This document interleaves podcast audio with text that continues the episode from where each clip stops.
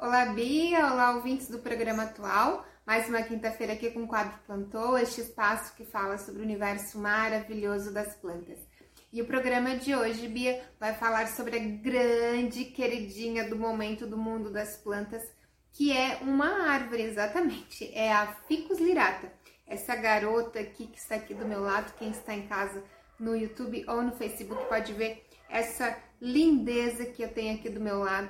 Essa que é uma planta exótica que tem origem na África do Sul e veio agora, entrou agora no Brasil com força total, não só no Brasil, mas em todo o mundo, os grandes é, admiradores de plantas, é, todos gostam, todos acham ela linda e não é por menos, né? As folhas exóticas muito bonitas. Mas como você pode é, ter essa planta dentro da sua casa, afinal de contas, ela é uma árvore no habitat natural dela, ela é uma grande árvore. Exige alguns cuidados especiais para que você possa ter ela é, com sucesso dentro da sua casa. E eu vou começar pelo básico da jardinagem, que é onde 80% das plantas que nós temos em casa, quando não tem sucesso, quando não vão para frente, 80% dos problemas é oriundo deste ponto que é a luminosidade. Então, se você for adquirir uma ficus lirata, saiba que o ponto luminosidade da sua casa é muitíssimo importante para o sucesso dessa planta.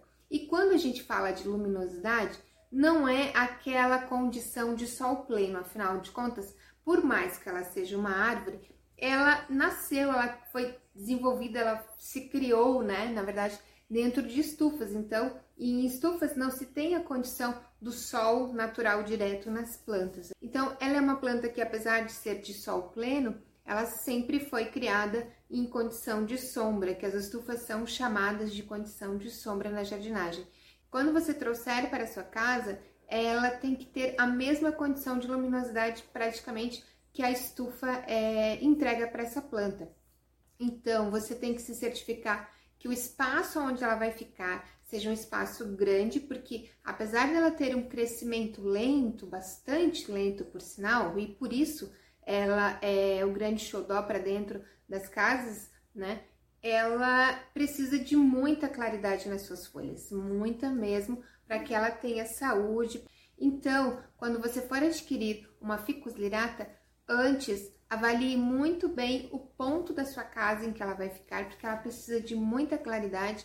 Outra questão é importante dessa planta. Como eu falei, 80% das nossas plantas acabam morrendo por questões de luminosidade, que é ou a luminosidade de menos que a gente entrega para a planta, ou a luminosidade de mais. Quando é, por exemplo, uma planta de sombra, a gente coloca no sol pleno, ela acaba não se desenvolvendo, acaba por definhar. Os outros 20% são é, oriundos de rega. E essa planta, ao contrário do que a gente possa imaginar por ser uma árvore de grande porte, com folhas grandes, largas, que teoricamente exigiria bastante água, ela não, ela é uma planta quase com comportamento semelhante ao das suculentas, ou seja, ela é uma planta que não gosta de muita água, não suporta suas raízes encharcadas. Então, ela morre facilmente se você errar a sua mão na rega. Se você regar demais, você vai perder a sua ficus lirata. E como que você identifica é, quando você está regando demais ou até de menos a sua planta? Quando as folhas da parte de baixo, de mais próximas da base do vaso, estão ficando marrons, é sinal de excesso de água.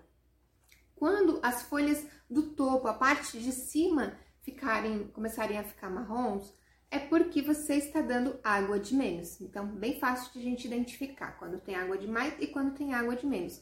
O que é, como eu falei, muito semelhante com o universo das suculentas. Se você observar quando você dá água demais para sua suculenta, a parte de baixo da planta ela fica meio melequenta, meio mole, um pouquinho fedida.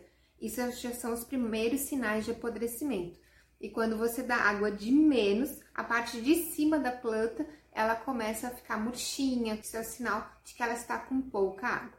Bom, a gente tendo essas informações sobre luminosidade, sobre rega, para você cuidar da sua ficus lirata, você também tem que ficar atento à adubação, porque como ela está confinada dentro de um vaso, ela precisa sim ter a regularidade do fornecimento de nutrientes que ela precisa para se desenvolver linda com essas folhas tão maravilhosas que a gente brinca até que ela parece uma couve gigante. São folhas muito, muito, muito bonitas. Então você precisa com regularidade fazer a adubação, que pode ser tanto em substrato como a adubação foliar, que é aquela que a gente faz borrifando o adubo diretamente nas folhas.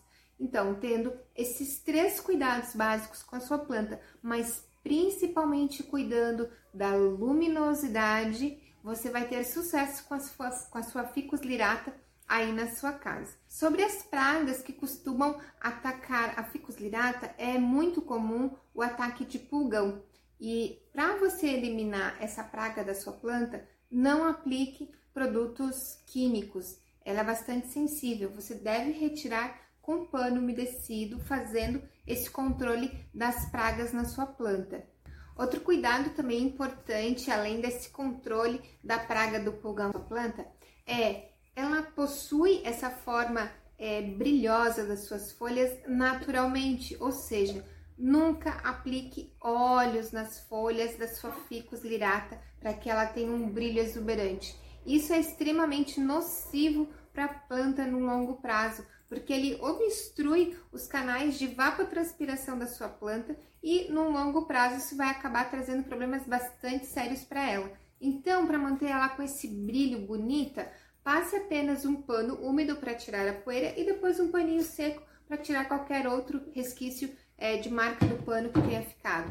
Isso já vai garantir um brilho sensacional para sua folha porque ela naturalmente é assim exuberante, brilhosa, com essas folhas tão grandes, tão bonitas.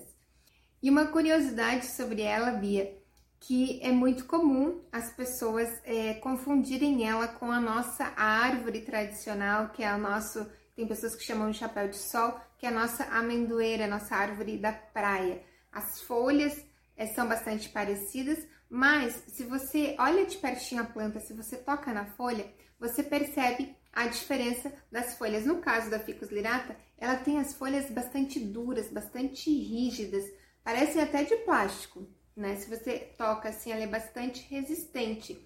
E ela dá um fruto, ela dá um figo, né? Ela é da família dos figos, ela dá um figo, porém não comestível, certo?